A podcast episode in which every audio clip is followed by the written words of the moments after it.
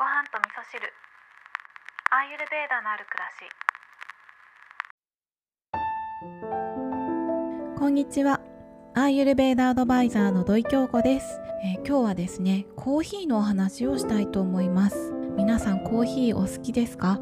昨日ですねいつもお世話になってる漢方の早川浩太先生がねクラブハウスの方でゲスト出演されていたルームがあったのでちょっと遊びに行ったんですけどコーヒーの話がね最後の方にちらっと出ていてその時にコーヒーは薬膳では温性っていう説もあるっていうお話をされていたんですね。でまあ漢方的な見方中医学的な見方はね是非浩太先生のブログとかねそちらを見ていただきたいなと思うんですけど、まあ、そんなお話があったので私もねアーユルベーダ的なコーヒーのことを考えてみたんですけどコーヒーはアーユルベーダではバータを高めるっていうふうに言われてるんですけどその先掘ってなかったんですよね。コーヒーはバータ製です。以上っていうとこで 私の中で終わってたんですね。で私自身はねバーターが高まりやすい体質なのでコーヒー気をつけようぐらいに思ってたんですけどコーヒーをちょっとね分解して見ていくとコーヒーっていうのは、まあ、利尿作用があったりとか炎症性なんかもあったりするので肌トラブルにつながったりっていうことも考えられるんですけど、まあ、それが何でかっていうことを考えていくとコーヒーにはカフェインが入ってるっていうところが結構ポイントだと思うんですね。でこのカフェインっていうのは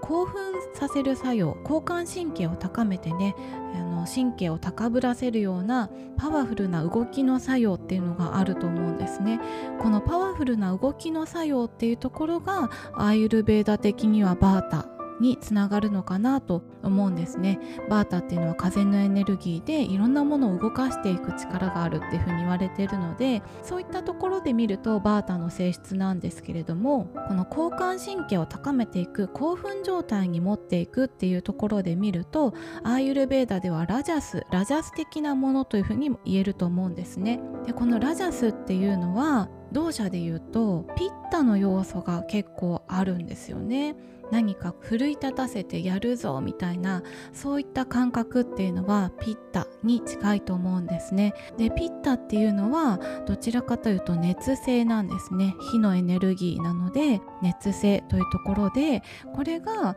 冒頭お話しした音声と言われる説があるというところにつながるんじゃないかなというふうに思いました。でさらにですねこのラジャスっていうのはアーユルベーダでは1回ラジャスに行くとタマスに必ず落ちるっていうふうに言われてるんですね。振り子のようにラジャスタマスラジャスタマスっていうのは繰り返すっていうふうに言われているんですね。でこのタマスっていうのはラジャスとは反対の性質を持っていて落ち着きのエネルギーが入っているんですね。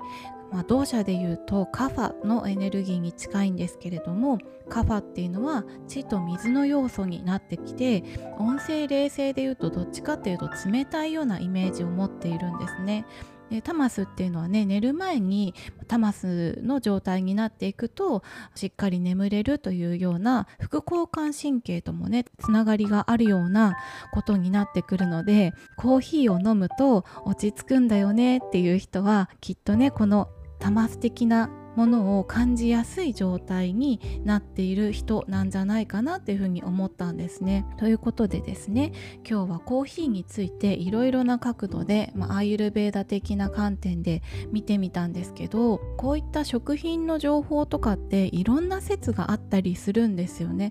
アーユルベーダの中でもこれは温性これは冷静とかって流派によってとかそのルーツによって先生によっていろんな言われ方をしてたりとかもするんですけどすごく大事だなって思うことはこれは音声ですって言われたらはいそうなんですねって終わらせないこと。なんで音声なんだろうかなんで冷静なんだろう。アーユルベーダの見方で言ったらなんでバータなんだろう。なんでカファなんだろうっていう分解して考えていくことってすごい大事だと思うんですね。その理由を突き詰めていく。そして自分にとって必要なエネルギーは何なんだろう。自分にとって必要な効果は何なんだろうってことを自分で考えてチョイスしていくってことが結構大事なんじゃないかなと私は思うんですよね。だからコーヒヒー飲んで落ち着くんだよねって人がいたら落ち着きたい時はコーヒー飲んだらいいと思うんですよ。ただカフェインは中毒性があるので日常的に取り入れていく習慣にならないようにするっていうことが一番大事なんじゃないかなって思うんですよね。何でもそうだと思うんですね。なんとなくやるじゃなくて意味を持ってやること。はすごくいいと思うのでコーヒーが好きな方っていうのはコーヒーはカフェイン入ってるから体に悪いから飲むのやめようって言って我慢しないでなぜ飲むのかっていう目的を持って楽しむっていうことをしていくといいんじゃないかなっていうふうに思います。ちょうどいいね機会だったのでコーヒーについて今日はお話をさせていただきました。今日も聞いていただきましてありがとうございます。